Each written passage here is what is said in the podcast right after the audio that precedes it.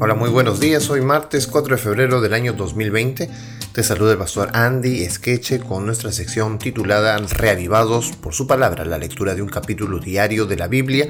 Y hoy nos encontramos con el libro de Salmos, capítulo 2.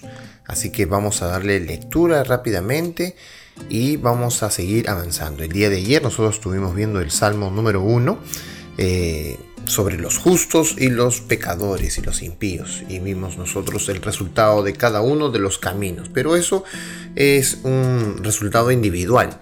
Ahora en el libro de Salmos en el capítulo 2 nosotros también vamos a ver, vamos a ver las dos sendas, las mismas sendas, pero no de manera individual, sino para las naciones.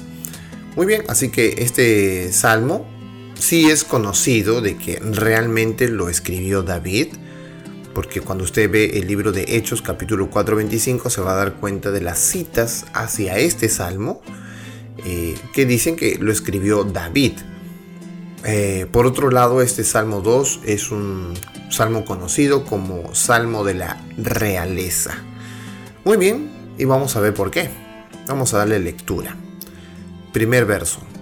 ¿Por qué se amotinan las gentes y los pueblos piensan cosas vanas? ¿Se dan cuenta por qué es un salmo para las naciones? Porque hay dos sendas para las naciones. Bueno, eh, este primer texto eh, se relaciona con otro texto del mismo salmo el texto 10.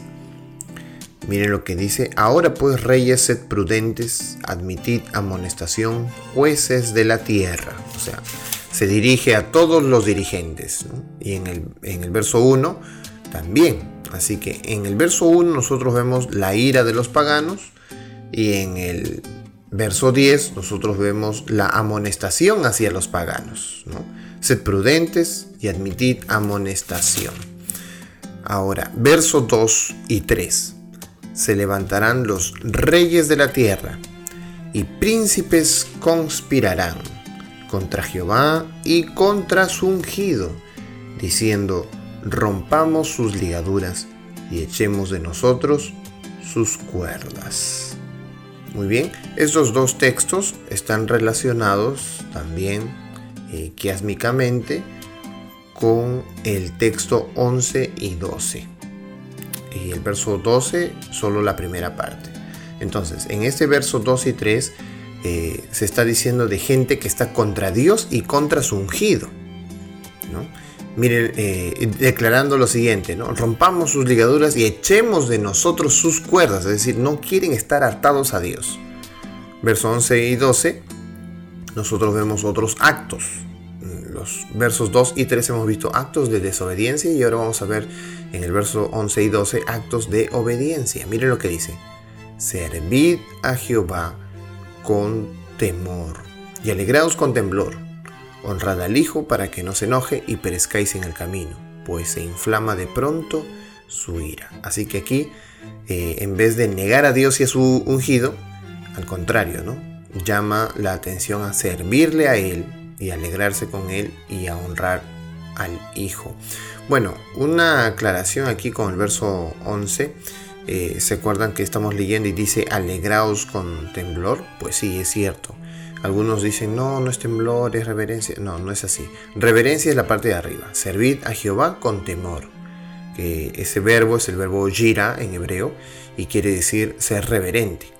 Entonces, servid a Jehová o servid a Dios con reverencia. Ahí estamos bien. Pero en la parte de abajo sí dice, eh, alegraos con temblor. ¿Cómo es eso? Claro, con un... Eh, con el miedo que a veces nosotros sentimos para algunas cosas, ¿no? Con, la desesperación que sentimos para algunas cosas eh, que, que tenemos que tener delante de Dios. ¡Wow! Entonces algunas personas dicen, pero ¿por qué tenemos que tenerle miedo a Dios? Porque Él es dueño de todo. Le tenemos miedo más al diablo que a Dios mismo. Bueno, verso 12. Dice, honrad al Hijo. En realidad el texto no dice honrad al Hijo. Si usted ve la Standard eh, Bible, eh, English Standard Bible, se va a dar cuenta usted que ahí sí está traducida bien en el inglés, besad al Hijo. Y claro, tiene razón porque como este salmo es el salmo de la realeza, cuando se honraba a los reyes, antiguamente se les besaba el anillo o los pies. Eh, y entonces está bien dicho aquí el verso 12, eh, besad al hijo, que sería la mejor traducción. Dice, y para que no se enoje y perezcáis en el camino.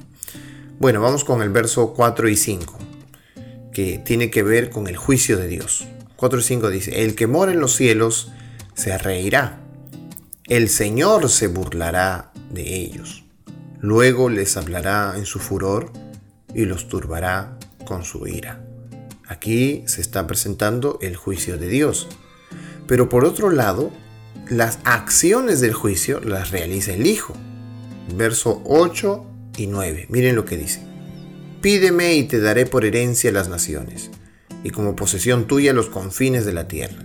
Los quebrantarás con vara de hierro, y con vasija de alfarero los desmenuzarás. El Hijo lleva a cabo la acción que el Padre ha mencionado en el verso 4 y 5.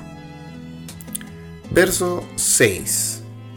Yo he puesto mi rey. Aquí nosotros vemos que Dios pone al Hijo sobre Sión, mi santo monte.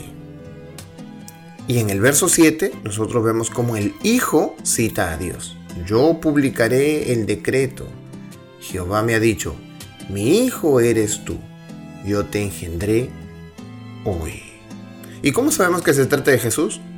Bueno, tenemos que ir a la misma Biblia, en Hechos 13, 32 y 33, dale una lectura y te vas a dar cuenta que se trata de Jesús.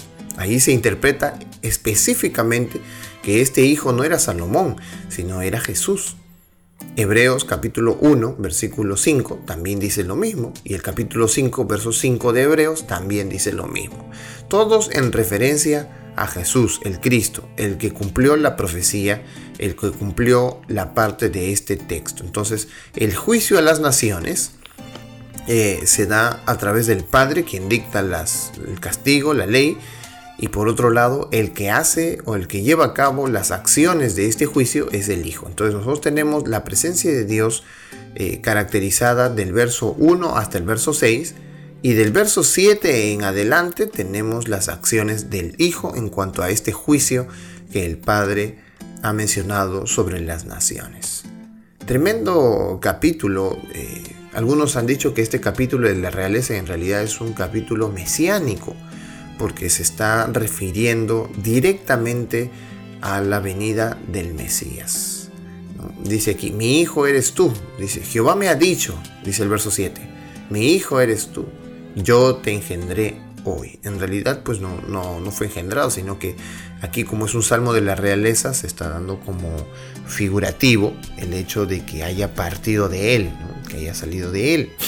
Pero esta expresión de engendré eh, solo se da en la aplicación histórica, en el momento en que David escribe como un deseo para su hijo, pero en realidad el cumplimiento real se da con el Mesías. Qué alegría saber que Cristo está al mando y el gobierno de todas las naciones y todos los actos de Dios los realiza Jesús en esta tierra. Que así como Dios eh, tiene palabras de juicio para las naciones, pues también lo tiene individualmente como lo vimos el Salmo de ayer. Y Dios ha de librarnos de todo el poder de las naciones. Así que no hay que temer en nada. Eh, Jesús es nuestro abogado, Jesús es nuestro representante y Jesús es nuestro Salvador personal. Que Dios nos ayude en esta mañana a confiar en esa promesa y que podamos vivir de acuerdo a la voluntad divina. Que Dios nos acompañe el día de hoy y seamos reavivados por su palabra.